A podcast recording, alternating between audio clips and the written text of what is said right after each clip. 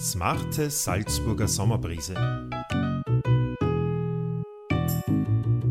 Der Podcast der Salzburger Hochschulwochen. Kleine Impulse und feine Gespräche. Die Salzburger Hochschulwochen liefern seit 90 Jahren intellektuelle Impulse im Salzburger Sommer. Sie wollen dies geistig tun, aber auch geistlich. Es freut mich daher sehr, dass wir in diesem Jahr Schwester Magistra Katharina Fuchs für diese spirituellen Impulse gewinnen konnten. Schwester Katharina ist Musiktherapeutin und geistliche Mentorin für Theologiestudierende nicht nur in Salzburg und sie gehört zur Kongregation der Helferinnen, einer internationalen Ordensgemeinschaft mit ignatianischer Spiritualität. In drei Anregungen mit Blick auf das Evangelium wird Schwester Katharina dem Thema der diesjährigen Hochschulwochen nachgehen. Hören Sie heute den zweiten dieser Impulse. Aus dem Evangelium nach Markus. In jener Zeit nahm Jesus Petrus, Jakobus und Johannes beiseite und führte sie auf einen hohen Berg, aber nur sie allein. Und er wurde vor ihnen verwandelt, und seine Kleider wurden strahlend weiß, so weiß, wie sie auf Erden kein Fleischer machen kann. Da erschien ihnen Elia und mit ihm Mose, und sie redeten mit Jesus. Petrus sagte zu Jesus, Rabbi, es ist gut, dass wir hier sind. Wir wollen drei Hütten bauen, eine für dich, eine für Mose und eine für Elia. Er wusste nämlich nicht, was er sagen sollte, denn sie waren vor Furcht ganz benommen. Da kam eine Wolke und überschattete sie, und es erscholl eine Stimme aus der Wolke Dieser ist mein geliebter Sohn, auf ihn sollt ihr hören. Als sie dann um sich blickten, sahen sie auf einmal niemanden mehr bei sich, außer Jesus.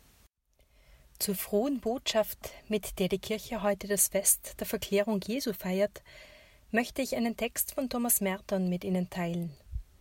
Er ist aus dem Buch Ein Tor zum Himmel ist überall. Den Mystiker Thomas Merton beschäftigt der Point Vierge, ein Begriff, für den er selbst keine Übersetzung findet, die angemessen wäre. Am nächsten kommt wörtlich ein Ort der Jungfräulichkeit, ein Moment von Ursprünglichkeit tief in unserem Inneren. Im innersten Kern unseres Wesens, sagt Thomas Merton, gibt es einen Punkt, klein wie ein Nichts, an den Sünde und Illusion nicht zu rühren vermögen. Es ist der Punkt der lauteren Wahrheit, ein Punkt oder Funke, der ganz Gott gehört. Nie können wir über diesen Punkt verfügen, sondern Gott fügt von diesem Punkt aus unser Leben. Er lässt sich nicht von den Fantasien unseres eigenen Geistes erreichen, er lässt sich nicht mit gewalttätigem eigenem Wollen erobern. Dieser kleine Punkt der Nichtigkeit und der absoluten Armut ist der Punkt der reinen Herrlichkeit Gottes in uns.